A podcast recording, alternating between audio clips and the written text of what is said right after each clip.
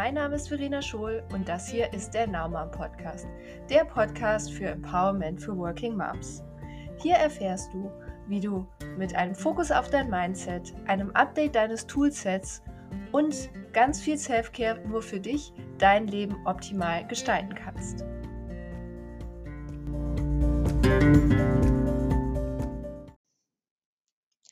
Hallo, heute zu einer Premiere im Naumann Podcast, denn heute gibt es hier das erste Interview. Und dieses Interview führe ich mit Juliane und Sarah, den beiden Gründerinnen von Smart Work. Was genau Smart Work ist und warum wir noch viel von dieser coolen Company hören werden, das erzählen euch jetzt die beiden. Hallo, hallo, wir freuen uns, dass wir da sein dürfen heute. Schön, super. Ähm, wollt ihr euch vielleicht als erstes mal kurz vorstellen? Gerne. Ähm, ich bin Juliane, dann kennt man die Stimme vielleicht gleich so ein bisschen. Ähm, genau, ich habe 2018 zusammen mit Sarah erst Mama Meeting gegründet und 2020 dann jetzt eben Smart Work. Dazu werden wir gleich noch ein bisschen mehr erzählen. Und ähm, ich komme eigentlich aus dem äh, Marketing-Kommunikationsbereich, habe in leitender Position an einer großen Hochschule gearbeitet, aber auch in Agenturen und Redaktionen. Und ja, bin inzwischen eben äh, eigentlich zusammen mit Sarah, Geschäftsführerin der Schreiber Drücker GBR, das ist quasi die Company, die wir drüber gesetzt haben. Und da gibt es zwei Marken, einmal Mama Meeting und eben jetzt auch Neu Smart Work. Und du bist selbst auch Mutter. Genau, ich bin auch Mutter, wichtigster Punkt, genau. Ich bin Mutter eines dreijährigen Sohnes. Genau, und äh, ich bin Sarah, habe gemeinsam mit Juliane Mama Meeting äh, gegründet ähm, 2018 und jetzt äh, diesen, dieses Jahr Smart Work als Marke mit hinterhergezogen.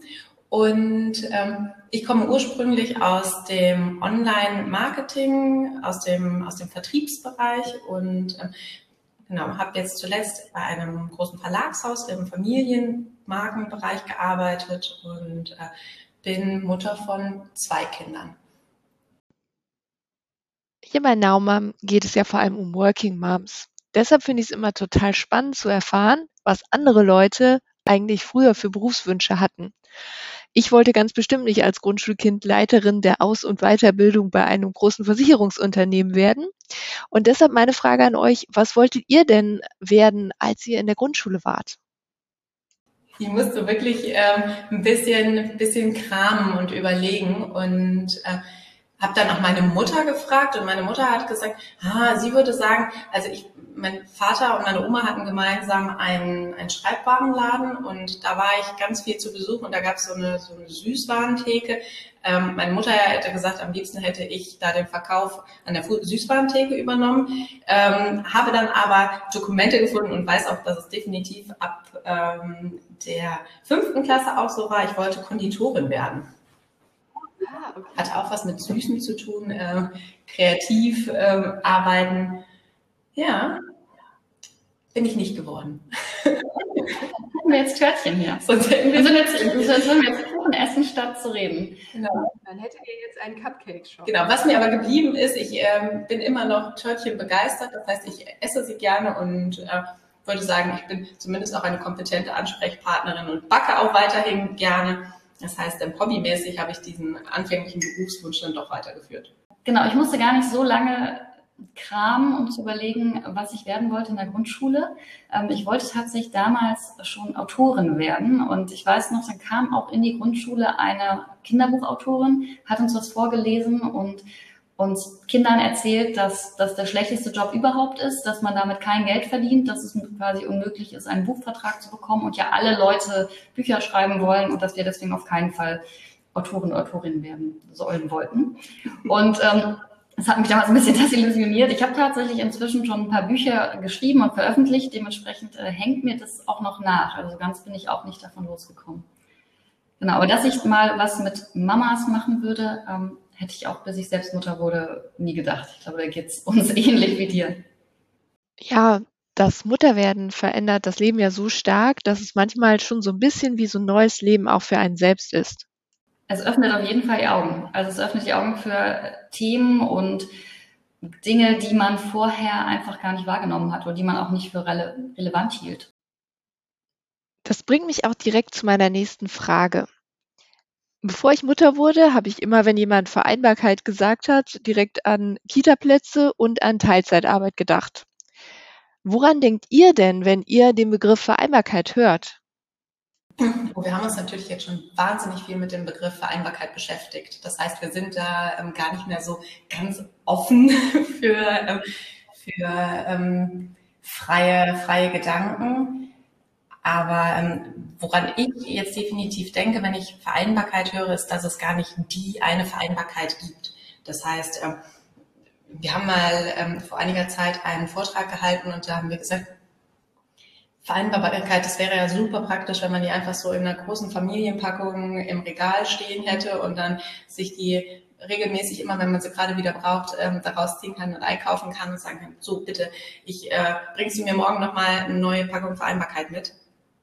Gibt es leider nicht, sondern Vereinbarkeit ist eher so ähm, tausend und ein verschiedener Weg. Also Vereinbarkeit ist so ein ganz äh, fluides Konstrukt, was immer wieder neu erfunden werden muss. Also Vereinbarkeit sind ganz viele Bausteine, die ineinander, miteinander wirken, um ein Gesamtkonstrukt letztendlich zu ergeben. Und äh, so aus unserer Arbeit, gerade mit Mama Meeting und den vielen, vielen Frauen, die Vereinbarkeit leben, die wir kennengelernt haben, haben wir gelernt, Vereinbarkeit, ähm, würde ich sagen, ist ein funktionierendes, gutes Netzwerk, auf das du dich verlassen kannst, ähm, weil du, wenn du ein, wenn du Beruf und Familie oder ähm, Leben und Arbeiten miteinander vereinbaren möchtest, brauchst du bist du abhängig von ganz vielen verschiedenen Faktoren, die sich jederzeit ändern können. Also brauchst du für ähm, ganz viele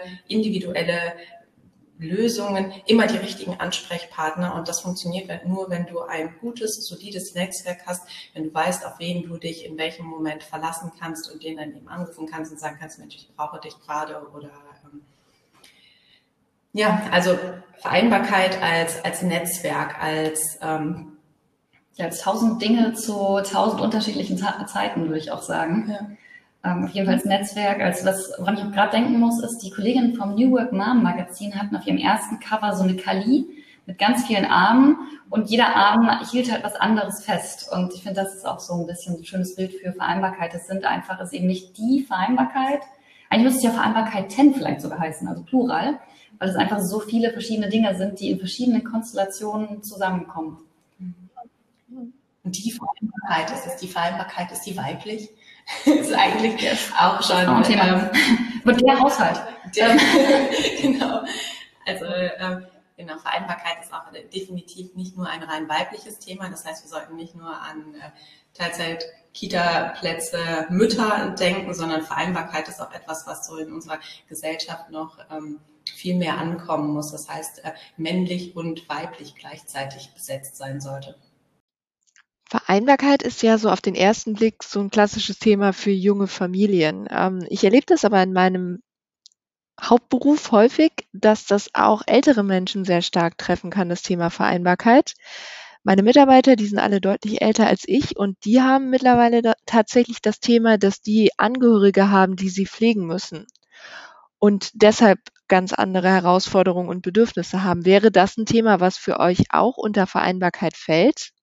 Ja, absolut. Also jeder braucht tatsächlich Vereinbarkeit, ein bisschen unabhängig davon, ähm, ob er eben Kinder hat oder pflegende Angehörige. Es gibt ja tatsächlich auch sehr viele Parallelen zum Thema pflegende Angehörige. Also gerade wenn man kranke Angehörige hat, dann ist das ja auch oft so, dass sie nicht durchschlafen und man alle paar Stunden als pflegende Angehörige, pflegende Person ähm, aufsteht und sich um die kümmert. Also es gibt da tatsächlich äh, sogar sehr, sehr direkte Parallelen, was so Schlafmangelthemen angeht, aber auch so diese die Sorgen, die Zweifel, ähm, die Flexibilität, die man braucht, um das eben alles eben auch noch zu wuppen und die Energie, die man braucht, um eben dafür auch noch da zu sein.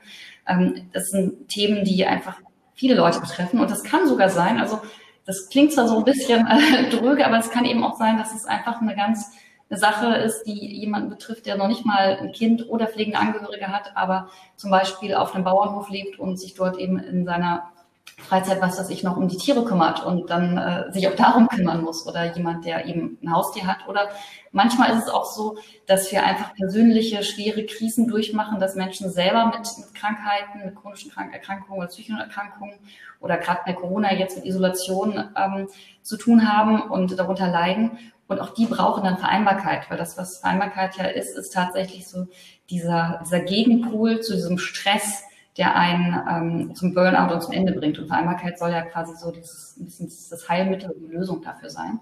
Und deswegen betrifft es natürlich nicht nur Eltern, aber sogar nicht nur Leute, die fliegende Angehörige haben, sondern ich glaube, jeder braucht irgendwann mal Vereinbarkeit im Leben.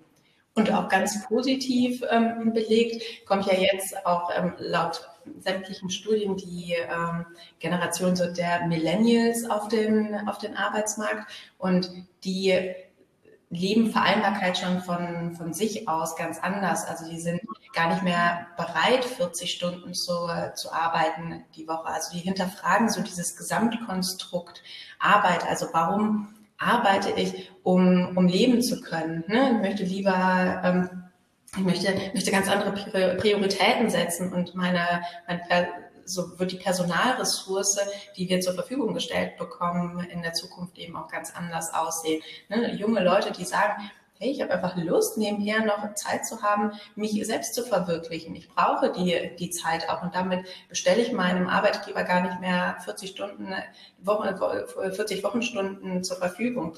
Und ähm, auch das ist Vereinbarkeit. Ne? Also dieses generell Leben und Arbeiten miteinander zu kombinieren in kreativsten, unterschiedlichsten Formen.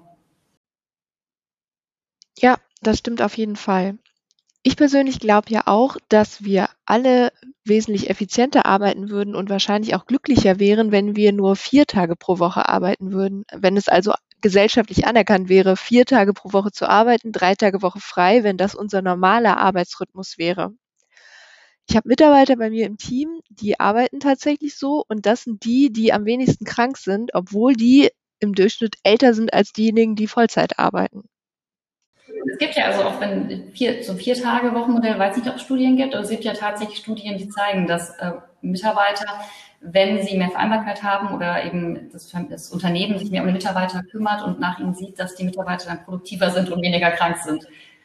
Ihr habt Vereinbarkeit ja eben schon so schön als Netzwerk beschrieben, das man eigentlich braucht. Und ein Netzwerk kommt ja nicht nur aus sich selbst heraus und nicht nur aus dem Privaten heraus, sondern da spielt der Arbeitgeber oder die Arbeit an sich ja eine ganz große Rolle.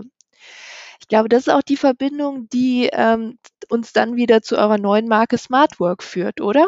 Also bei Smart Work müssen wir noch ein Stück weiter vorne anfangen, weil Smart Work ist durch unsere Arbeit bei Mama Meeting oder mit Mama Meeting entstanden.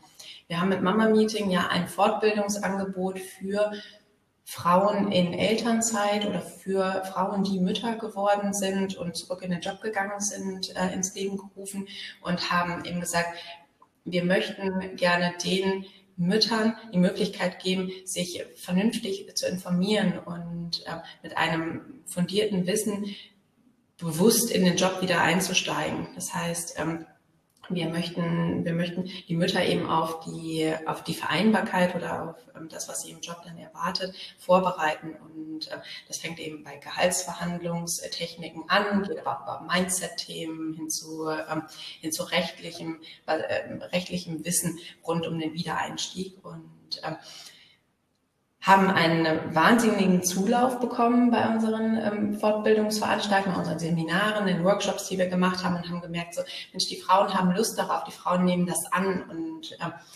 wir haben Frauen getroffen, die wahnsinnig motiviert und empowered in den Job wieder eingestiegen sind und dann aber in ein wirtschaftliches Konstrukt einge, ähm, äh, in ein wirtschaftliches Konstrukt zurückgekommen sind, in ein Unternehmen, was überhaupt gar nicht für aufgeschlaute, empowerte Frauen bereit war. Ne?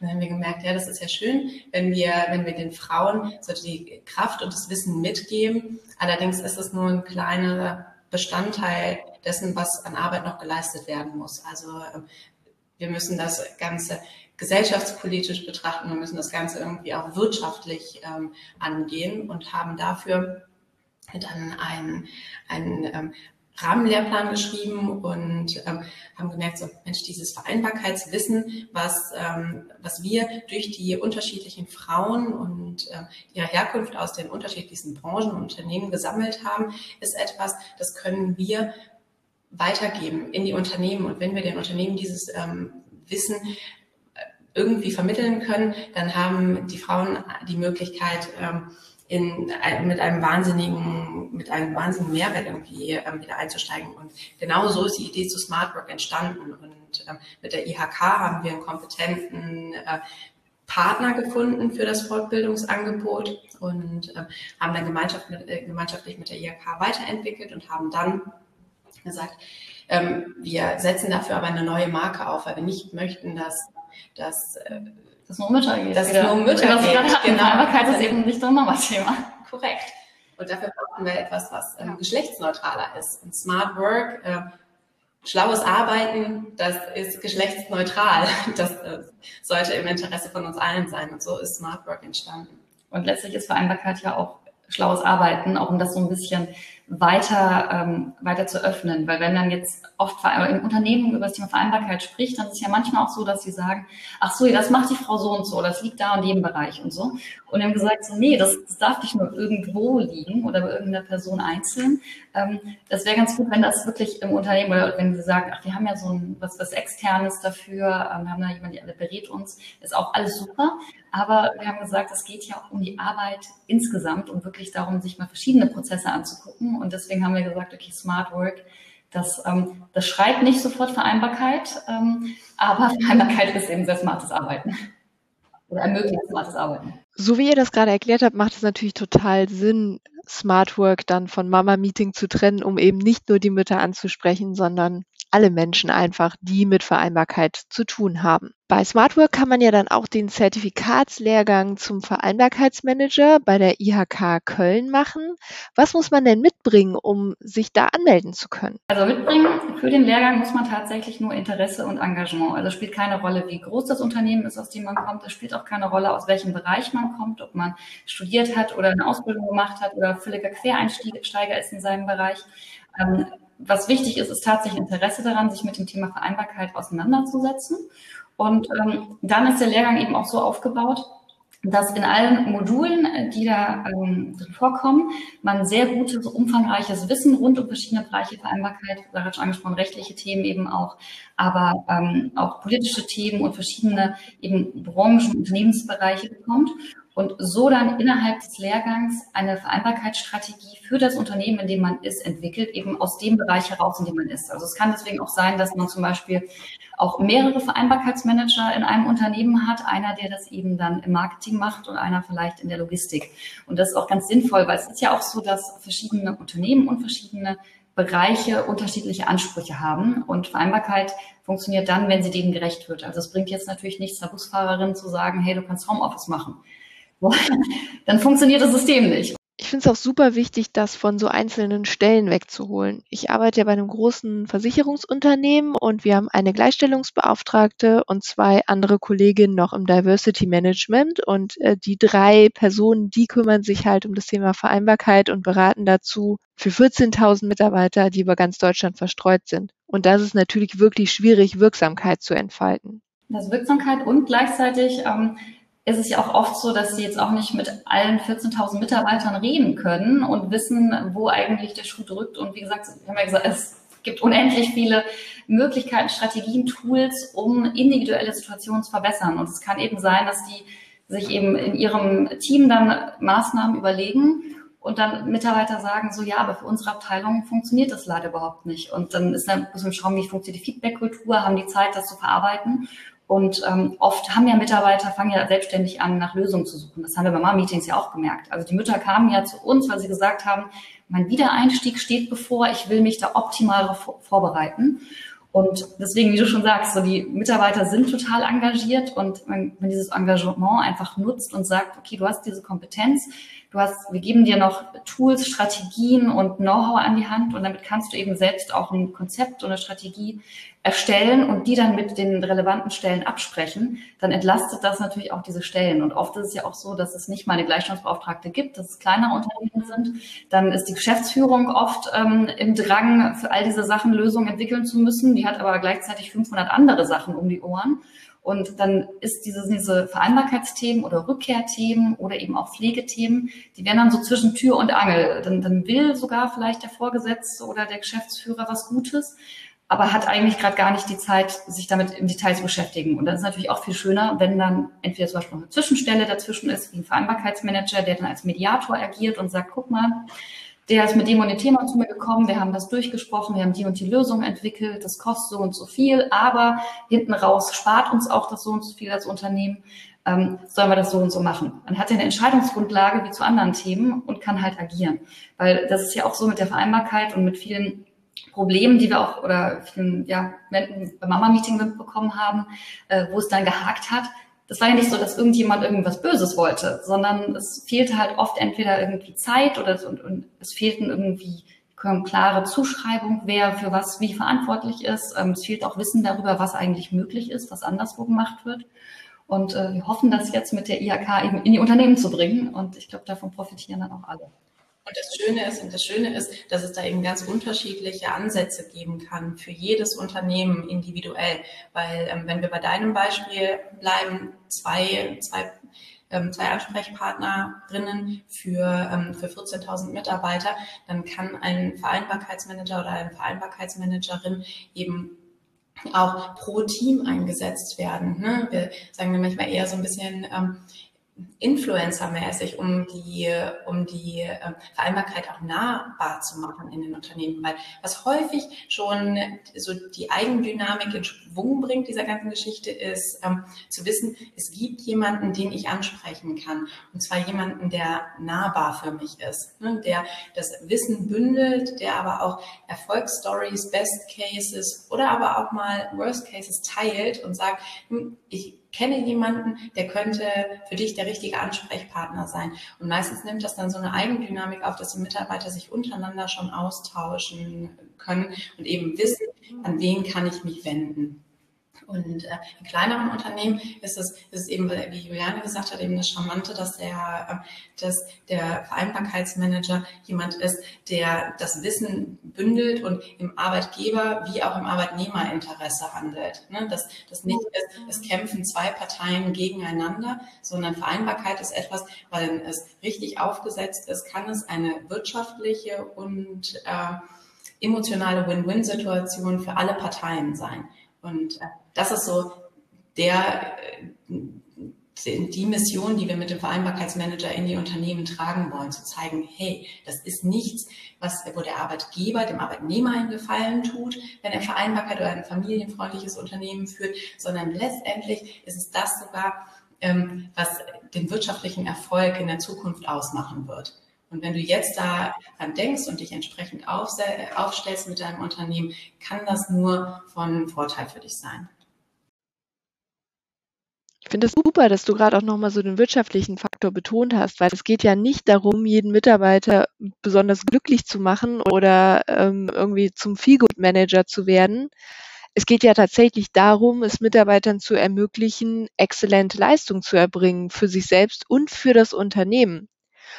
Und das ist halt nicht in jedem Fall eine 40-Stunden-Woche und nicht in jedem Fall ein 9-to-5-Job. Und es ist nicht nur so, dass es nicht nur ähm, nicht für jeden passt, sondern wie häufig haben wir das ähm, erlebt, ähm, dass Teilzeitkräfte, wenn sie zurückkehren, in ihrer Position degradiert werden. Das heißt, ne, du kommst als Teilzeitkraft häufig auch gar nicht in die Position zurück, die du vorher als Vollzeitkraft belegen konntest. Und das trifft halt häufig uns Frauen, uns Mütter, ne, die in Elternzeit waren, zurückkommen und dann bist du eben von der Führungsposition abgezogen worden, weil du bist nicht mehr 40 Stunden verfügbar, sondern nur noch also zwischen 20 und 30 Stunden und kannst in der Zeit vermeintlich nicht die ähm, diese Führungsarbeit leisten und dann wirst du eben zur, zur Sacharbeiter, äh, Sachbearbeiterin. Und damit hast du eine studierte Kraft, eine Personalressource, die halt viel, viel mehr Potenzial hat, plötzlich aufs Abstellgleis geschoben. Damit tust du dir doch als Unternehmer auch wirtschaftlich selber keinen Gefallen. Ne? Also da diese, dieses Bewusstsein auch zu, zu wecken bei in den Unternehmen und zu sagen, die Frauen, die ihr in dem Unternehmen habt, nutzt die Personalressource, die euch schon zur Verfügung steht, richtig. Und äh, ne, lasst euch nicht von vermeintlichen Arbeitszeit einschränken, von vermeintlichen ähm, Begrenzungen da irgendwie ähm, irritieren. Und die Männer. Und die Männer, ja. Ja. Was ja auch so ein, so ein Punkt dabei ist ja auch oft diese ganzen Vereinbarkeitsthemen. Ähm, ich muss es ganz ehrlich sagen, bevor ich selber Mutter wurde, habe ich mich gar nicht mit auseinandergesetzt, warum manche meiner Kolleginnen dann eben um drei so unbedingt sofort los mussten und warum das so schlimm war, dass das Meeting dann erst irgendwie um vier anfing für die, weil ich dachte mir so, ja okay, aber ja okay, die haben ein Kind. Hm. Ich habe mich ja nie damit beschäftigt, dass die meisten Kitas nur bis halb, halb vier aufhaben. Und äh, das ist ja bei vielen Dingen so. Also es ist eben auch bei, bei Vätern natürlich so, auch bei so Pflegethema, das wir angesprochen haben. Wir kennen die Situationen unserer äh, Kollegen, die Personen, die um uns rumsitzen, oft gar nicht, wissen gar nicht, was da alles dahinter steckt. Und in deren Struggle und in allem drin sind die jetzt auch nicht so drauf, dass sie unbedingt sagen, ich möchte jetzt die Welt darüber aufklären, wie mein Alltag so aussieht. Das finden die dann vielleicht auch ein bisschen seltsam, wenn sie das einfach so raustragen würden. Und hier kann eben auch ein Vereinbarkeitsmanager auch einfach helfen, mal Informationen zu teilen und zu sagen, guck mal, wir haben so viele Kollegen, die sind zum Beispiel in Teilzeit, weil äußere Strukturen wie Kita-Öffnungszeiten, Tagesmütter oder auch Schulen, also Schulen haben ja mittags dann Schluss, ähm, einfach so und so gestaltet sind. Und weil dann kann man eben auch anfangen zu sagen, man, wie Sarah schon gesagt hat, influenzt Leute oder holt sich eben im, im Unternehmen Teams zusammen, die gemeinsam überlegen, okay, können wir vielleicht eine spannende Ferienbetreuung aufsetzen. Also es gibt ja, gerade wenn man ältere Kinder hat, die ähm, schon eben in der weiterführenden Schule sind, gibt es in großen Konzernen ja immer häufiger jetzt Programme, wo dann die Kinder mal durch die Unternehmen wandern in ihre Ferien, um zu gucken, so, ah, wie sieht denn die Arbeitswelt eigentlich aus? Also davon profitieren die auch wieder. Und ähm, ich glaube, diese Sichtbarkeit für diese individuellen Situationen ähm, ist halt auch ein ganz wichtiger Punkt, der halt so noch oft noch gar nicht gegeben ist. Und auch unternehmensübergreifend so ähm, Geschichten und Best Cases zu teilen. Das merken wir eben auch. Ne? Wir kennen jetzt mittlerweile durch unsere Arbeit wahnsinnig viele Unternehmen, die schon sehr, sehr viele innovative Ansätze haben haben und verfolgen und äh, die zu teilen und zu sagen, es gibt ja je nachdem, wie du projektbezogen auch arbeitest, Möglichkeiten, ähm, da so Taskforces aufzusetzen, die sowieso ne, durch die Ausartung des Projekts oder durch die Gestaltung des Projektes ähm, zu bestimmten Zeiten Verfügbarkeiten haben müssen, aber die sich dann, die so rotieren. Also es gibt so viele kreative Modelle, die am Ende des Tages einfach einen ähm, positiven Impact auch auf die, die Produktivität der Mitarbeiter haben da sind wir eigentlich genau wieder bei dem Punkt, wo wir angefangen haben, muss es teilen. Diese Geschichten müssen in die Welt hinaus, sie müssen geteilt werden, das Wissen muss vermittelt werden und nur so kann es eben in jedem Unternehmen ankommen und auch tatsächlich eine Veränderung geben. Ja, du merkst, der Lehrgang ist sehr umfangreich. Ja, ich merke schon, es ist total umfangreich und vor allem merke ich aber auch, wie sehr ihr für das Thema brennt und das ist echt ansteckend. Ich hätte jetzt schon total Bock, Vereinbarkeitsmanager zu werden. Ich glaube, es ist gerade nicht so gut vereinbar mit meiner anderen Verantwortung äh, in meinem Hauptjob, aber ich denke gerade schon mal darüber nach, für wen das bei uns im Unternehmen denn äh, eine tolle Herausforderung sein könnte. Denn ich finde den Job an sich und die Tätigkeit auch total spannend, weil man sorgt ja für Win-Win-Situationen. Man sorgt einmal dafür, dass Mitarbeiter zufriedener sind und schafft auch einen Mehrwert fürs Unternehmen, weil die Mitarbeiter motivierter und besser arbeiten können, weil der Rest halt einfach geregelt ist und weil die Arbeit zur, zur eigenen Situation passt. Und das ist ja ein total cooler Job, weil es gibt ja eigentlich keinen geileren Job, als wenn man alle glücklich machen kann. Das ist ja total super Sache. Können wir das so zitieren? Es gibt keinen geileren Job als Vereinbarkeitsmanager. Ja, könnt ihr mit dem Nachsatz, dass es der geilste Job der Welt ist, weil man damit beide Seiten glücklich machen kann und für Win-Win-Situationen sorgen kann. Sowieso finde ich die Idee von Smart Work super inspirierend, weil ihr damit ja ein echtes Problem löst. Also ihr schafft eine Verbindung ähm, zwischen den Bedürfnissen der Mitarbeiter und den Bedürfnissen der Unternehmen und das ganz einfach, in Anführungsstrichen, dadurch, dass ihr Wissen teilt, Wissen verfügbar macht und Menschen befähigt, diese Verbindung halt einzugehen und dieses Bindeglied zu sein, das am Ende dann beiden Seiten hilft, optimal zu funktionieren. Die Unternehmen entscheiden letztlich dann auch, wenn sie eben einen Vereinbarkeitsmanager dann bei sich im Haus haben, ähm, wie umfangreich diese Position ist. Also ob sie da jetzt zum Beispiel eine neue Stelle draus machen wollen explizit oder ob es eben eine Tätigkeit ist, die nur an bestimmten Punkten relevant ist ähm, und schauen, wie viel Zeit sie quasi dann für diese Aufgaben rund um, Thema, um das Thema Vereinbarkeit zur Verfügung stellen. ähm, so können die Unternehmen halt auch selber auch gucken, so, okay, wie, wann ist der Bedarf denn wie hoch? Weil es kann ja, es gibt ja viele Unternehmen, auch so in unserem Bereich, Startup-Szene, ähm, die wachsen, wachsen erstmal mit ganz vielen jungen, motivierten Mitarbeitern, die ganz viel arbeiten und das Thema Vereinbarkeit kommt so langsam mal durch, aber nicht so richtig. Und weil die aber alle so eine, eine Altersklasse sind, werden dann mit einem Schlag ganz viele Eltern. Und weil wir inzwischen eben auch glücklicherweise immer Männer haben, die Elternzeit nehmen, ist es nicht nur so, dass du sagen kannst, oh Gott, jetzt fallen alle Frauen aus, sondern die Männer fallen quasi auch aus. Und plötzlich ist das Thema Vereinbarkeit und das zu klären für die eben ganz, ganz groß. Und wir müssen da viel Zeit, Energie ähm, reinstecken.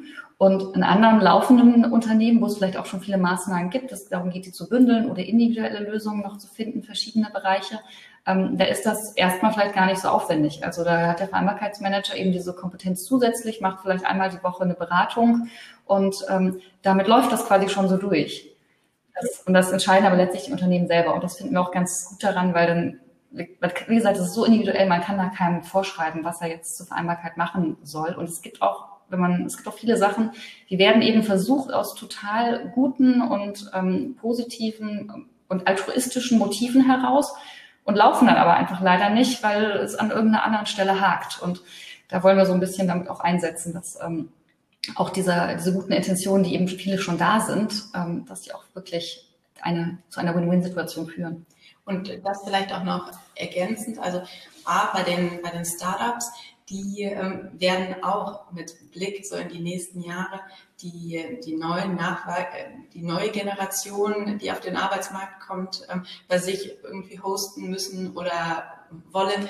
Und äh, da ist es auch nicht schlecht, schon vorbereitet zu sein und zu wissen, hm, ich kenne mich mit New Work Modellen aus, ich weiß, was ich für flexible Arbeitsmodelle ähm, anbieten kann. Ich stelle mich eben oder ich positioniere mich direkt als Arbeitgeber, der attraktiv ist auch äh, für die jüngere Generation, die auf den Markt kommt. Und ich gehe, ne, bin dann nicht derjenige, der eine Vollzeitstelle ausschreibt und dann versucht, irgendwie jemanden davon zu überzeugen, maximal viel Arbeitszeit bei mir zu investieren, sondern ähm, ich gehe mit einem ganz anderen Ansatz ran und sage, ich suche die besten Leute und äh, die arbeiten bei mir so, wie es gerade auf die Stelle passt. Und wenn das von Anfang an einfach ne, zwischen 20 und 30 Stunden sind, dann ist das doch perfekt. Dann kann es auch eine Win-Win-Situation sein. Und weil wir eben merken, es geht ja auch immer mehr so ähm, dahin, dass Unternehmen sich in die Richtung beraten lassen. Ne? Es gibt Audits in dem Bereich, die aber mehr also in den größeren äh, Konzernen angesiedelt sind. Was ähm, Unternehmen häufig machen, sie holen sich externe Beratungen dazu. Und ähm, auch da gibt es ähm, in dem Bereich Coaching noch niemanden, der äh, explizit zu dem Thema Vereinbarkeit so berät, wie es ein Vereinbarkeitsmanager könnte. Das heißt, jemand, der sagt, ich gehe hin, ich gucke mir individuell ein Unternehmen an und äh, baue mit dir eine Vereinbarkeitsstrategie auf. Auch diese Leute, also die ähm, Leute, die sich jetzt vielleicht so auf Eltern, Familiencoachings ähm, spezialisiert haben, sind bei uns ähm, genau an der richtigen Stelle. Also die auch die werden, können wir mit unserem Wissen eben entsprechend ähm, aufschlauen und sagen, wir geben dir als externer Berater das, äh, das Wissen mit an die Hand, dass du dann in die Unternehmen reintragen kannst, sodass wirklich von allen Seiten die Unternehmen sich das Wissen ranziehen können, ne? aus den eigenen Reihen heraus generieren oder aber auch von, von extern sich holen können. Also charmante individuelle Lösungen. Jetzt haben wir ja gerade schon die ganze Zeit darüber gesprochen, warum es wichtig ist, einen Vereinbarkeitsmanager zu haben und wie cool es ist, Vereinbarkeitsmanager zu werden. Jetzt ist meine Frage an euch, wie kommt man denn ran an die Ausbildung zum Vereinbarkeitsmanager? Also wie findet man euch?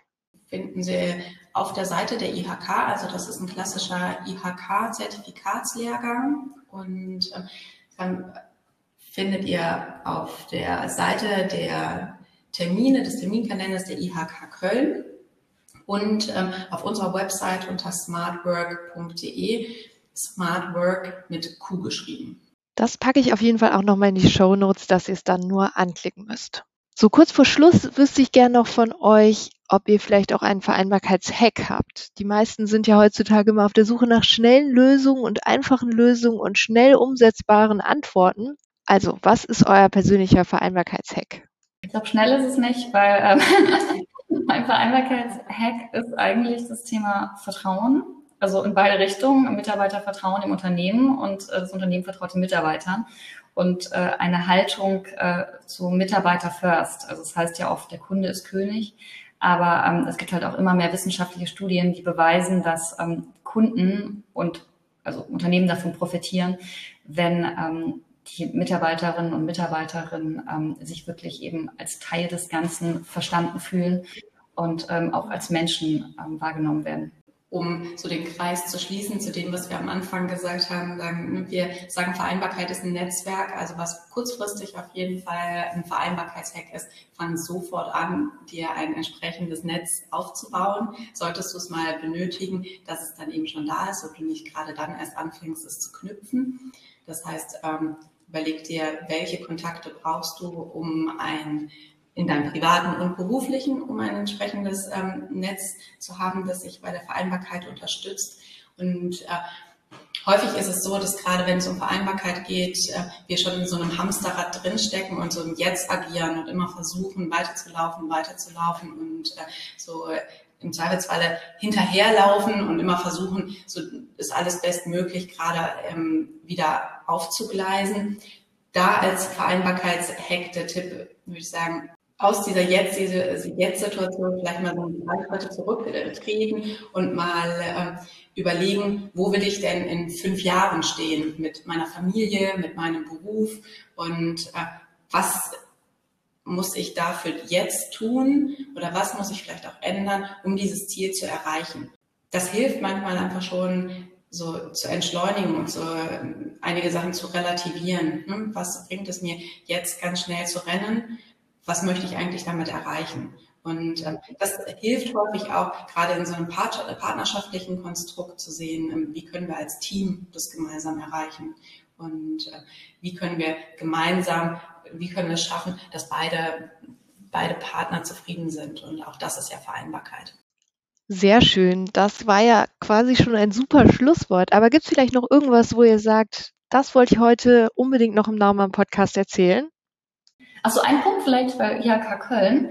Ähm, der Vereinbarkeitsmanager ist jetzt nichts, was man nur in Köln bekommt. Ähm, der Lehrgang ist komplett digital und nur die Abschlussprüfung findet in Köln statt. Dafür darf man sich dann mal ähm, auf die Reise äh, in die schönste Stadt Deutschlands machen. Aber ansonsten kann man das äh, auch jetzt in Zeiten von Homeoffice und so natürlich komplett digital von zu Hause aus dem Homeoffice heraus äh, machen. Das ist vielleicht noch ganz wichtig gesagt zu haben. Weil auch das ist ja Vereinbarkeit, ne? Flexible Gestaltung. Flexible Fortbildung. Flexible Fortbildungsmöglichkeiten. Prima. Dann möchte ich mich bei euch total bedanken, dass ihr mir heute das Thema Vereinbarkeit nochmal auf eine ganz andere Art und Weise näher gebracht habt, nämlich mit viel mehr wirtschaftlichen Aspekten, als ich sie bisher eigentlich so im Kopf hatte. Und Vereinbarkeit als Netzwerk zu denken, anstatt immer nur an Teilzeit- und Kita-Plätze zu denken, finde ich auch ganz toll und freue mich sehr darüber, dass ähm, ich das heute lernen konnte. Eine Frage habe ich noch. Wann startet denn der Lehrgang zum Vereinbarkeitsmanager? Erstmal bedanken, bedanken wir uns bei dir für ähm, deine Zeit und die Möglichkeit, in deinem Podcast zu sprechen. Und der Vereinbarkeitsmanager startet im April 2021. Vielen, vielen Dank, dass du uns heute ähm, hier zu dir eingeladen hast. Das war es also, das erste Interview im Naumann Podcast mit Juliane und Sarah von Smartwork. Bleibt gesund, be happy, be now, sei eine Naumann.